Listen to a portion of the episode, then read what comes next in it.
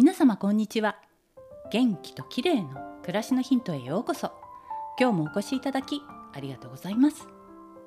今日は新宿の世界堂へ行ってきました。もうすぐまた軽井沢に移動するので油絵の具や新しいキャンバスなどを買い足してきました。軽井沢には世界堂のような大きな画材屋さんがないんですよね。もちろんネットで注文すれば良いんですがやっぱりお店があると便利ですよね。油絵の画材一式は軽井沢にも置いてありますが愛用の筆や一部の絵の具などどうしても両方に置いておけないものはその都度一緒に移動です。今描いている絵がもうすぐ完成しそうなんですがグレージングという色を重ねて深みを出す技法で使う透明色の絵の具が欲しかったので買い足してきました。油絵の具には透明色と不透明色がありこの2つを上手に使いこなすことで油絵ならではの透明感と重厚感のある絵が生まれるんですね。ウルトラマリンブルートランスペアレントイエローオキサイドなどの透明色は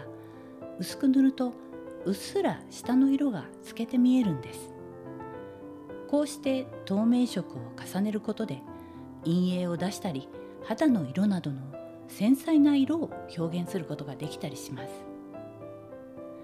実は先日アメリカからもたくさん絵の具が届いたばかりなんです。アメリカにある小規模なメーカーなんですが顔料とリンシードオイル以外に混ぜ物が入っていなくて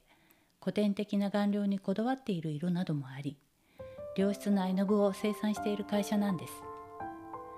海外の画家さんが愛用していたりするのを見るとつい使ってみたくなってしまいます。円安だしフェデックスの送料もかかるのでちょこちょこ買いは難しいのでいつも一度に欲しい色をまとめ買いです。注文して2日後に届きました。今は世界中から簡単に画材を取り寄せることが可能で本当に便利な時代に生まれてよかったです。絵の具の選択肢が広がると色を混ぜたり重ねたりすることで今までできなかった色合いが表現できたりと新たな発見があり実験しながら楽しんで描いています。絵が完成したら皆さんにもぜひ見ていただきたいので画像をアップしたいと思います。今日は油絵の具のお話でした。最後までお聴きいただきありがとうございます。またお会いしましょう。友しゆき子でした。